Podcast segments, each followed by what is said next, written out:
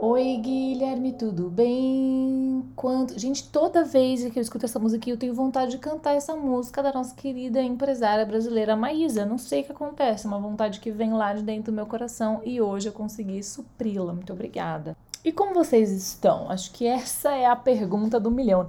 Ó, pensando bem aqui, tem duas perguntas bem importantes que a gente poderia se fazer todo santo dia ao acordar, que são as seguintes. Quem sou eu, né? Quem, quem sou eu? Porra, é muito difícil responder isso. E para onde vou? Ah, chega até, até bonito de escutar uma coisa. Para onde vou? Cara, para onde eu vou? Perguntas aí importantíssimas deixadas por nosso querido Julián Maria, filósofo espanhol muito conceituado, né? Deixaste para nós essas perguntitas, não é? Não essas mesmas? Enfim, gente, já vou ter que apagar essa bosta. Não, vamos lá, vamos lá, vamos lá. Hoje vamos falar sobre a culpa. De repente, que eu estou sentindo por ter mandado meu espanhol aqui mas é um sentimento muito do interessante, como todos, né? Todos, eu gosto de todos, adoro todos, estão todos muito bem-vindos aqui.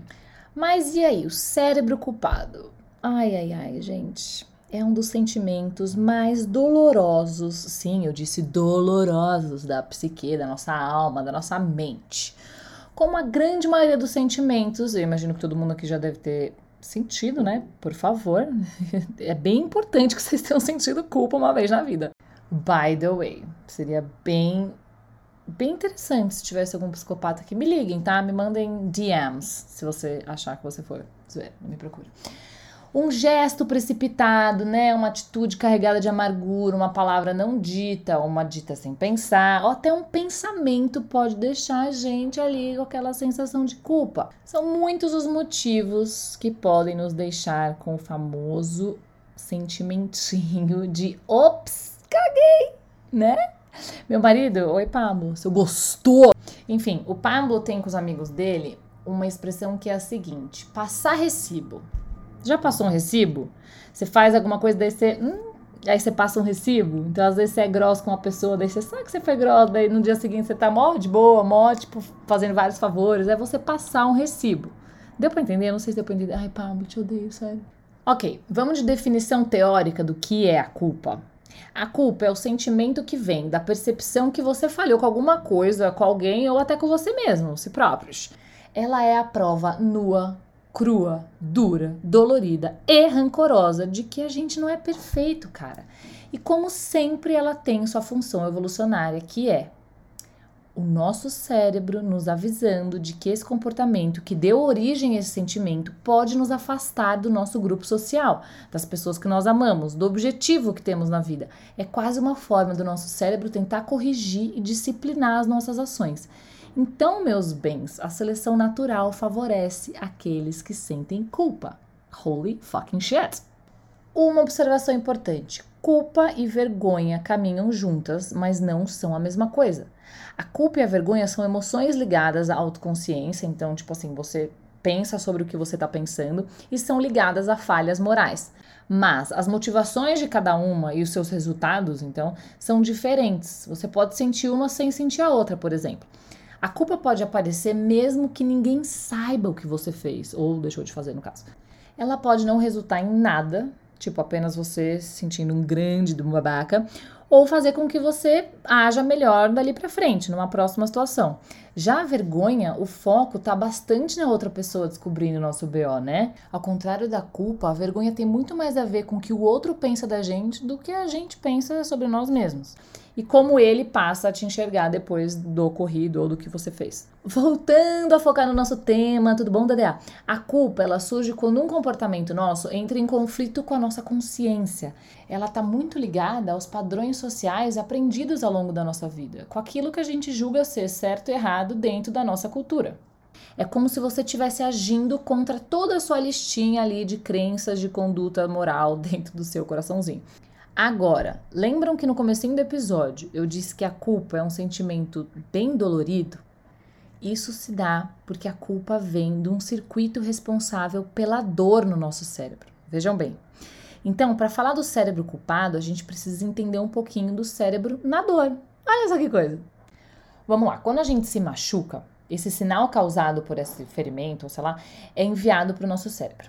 Lá ele passa por algumas áreas. Primeiro, ele vai para uma região mais primitiva do nosso cérebro, que se chama sistema límbico. E nesse lugar tem uma estrutura chamada amígdala, que de novo não é a mesma amígdala que está na sua garganta. Eu vou dar um soco na cara de vocês. Essa perfeita nos dá aquela famosa reação de luta, fuga ou congela, ou seja, ela avisa para o nosso corpo para ficar no máximo de alerta, que algo está rolando, que a gente precisa se defender ou fugir ou paralisar. Exemplo do porquê essa estrutura é uma estrutura primitiva, ela é presente em todos os mamíferos. Imagina que você tá lá tranquilo na sua caverninha, né? Peladão, com as tetas no chão, você podia ter um peitinho da hora. E aí você escuta um barulho vindo lá fora, tipo um ronco assim, né? E se não fosse a sua amígdala, o que, que você ia fazer? Você ia continuar lá, peladão, curtindo um fogo, né? Desenhando uns negócios doidos na parede. Mas por causa da amígdala, você fala: opa, peraí, pode ser que eu esteja em perigo. Ela que vai te dar esse alerta dentro da sua cabeça de tipo, precisamos prestar atenção porque talvez a gente vai ter que decidir entre lutar, correr ou congelar. Então, meus caros, a amígdala é nossa salvadora, brother. Graças a ela e várias outras coisas, estamos aqui hoje felizinhos, né? Só que, obviamente, a gente não tem mais um tigre dentro de sabre ou uma mamute lá fora, como já falamos anteriormente. Então, essas situações vão se adaptando para os nossos dias de hoje. E o nosso tigre dente de sabre da atualidade é sermos excluídos do nosso grupo social ou de não sermos queridos. Olha só que craziness.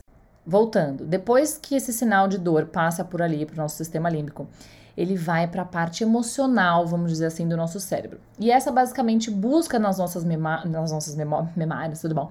Nas nossas memórias, alguma situação que nos dê precedente do que está rolando. Então ela vai te fazer perguntas do tipo: Eu já vivi isso antes? Eu sei o que, que é isso? Como que eu posso lidar com essa situação da melhor forma possível, me baseando nas experiências passadas? Aí rola esse cálculo todo e depois de passar por ali, o sinal de dor vai para o nosso lobo frontal, que eu imagino que vocês devem estar bem íntimos dele nessa altura do campeonato, espero eu. E ele é a área do nosso cérebro que raciocina e considera as nossas opções. Então, baseando em tudo que as outras áreas mostraram, como eu vou agir? E é nessa área também que o cérebro percebe que precisa agir pensando naquela necessidade de pertencer a um grupo. Então, sim, a culpa ela libera o estresse, o medo e tudo isso, mas a culpa também é estratégica. Ela ativa o nosso cérebro de uma forma que faz ele perceber que a gente não pode agir assim de novo, que isso não pode se repetir, que a gente não está agindo moralmente. Sacaram mais ou menos o que, que é? E pensando nisso, vamos bater um papo aqui agora, tá? Vocês topam? Vocês querem? Meu filho dormiu, tô com um vinho barato aqui, bora falar. Existem algumas abordagens que falam da culpa. Eu tô reunindo, tô jogando várias aqui, tá? Podcast é meu, eu faço o que eu quiser. E um desses pensamentos, inclusive não é muito popular, é o seguinte: o sentimento de culpa desordenado, e a gente vive muito isso hoje, com essa exposição toda, com esse medo de cancelamento e o caceta, a culpa desordenada, ela nos tira a nossa atenção da nossa responsabilidade.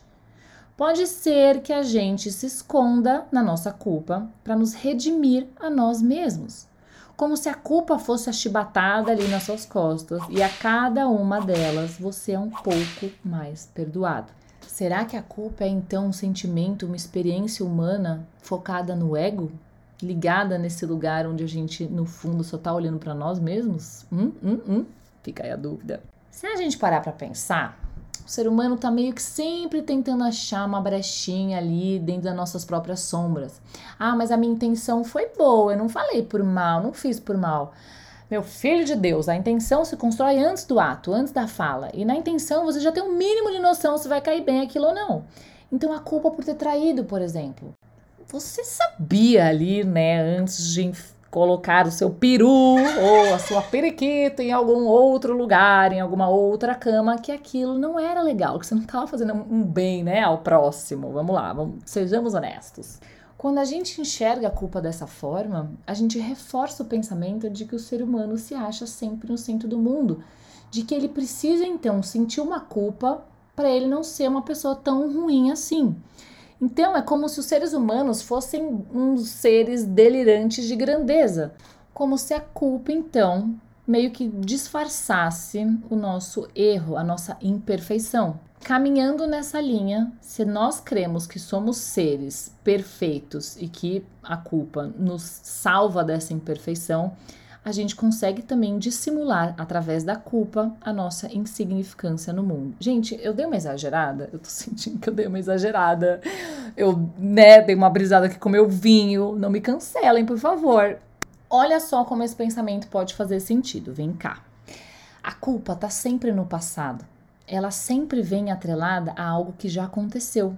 Então, essa dívida, gente, é quase impagável. Já aconteceu, não está no presente. Então, qual é a métrica que me diz o momento exato de que eu já me redimi?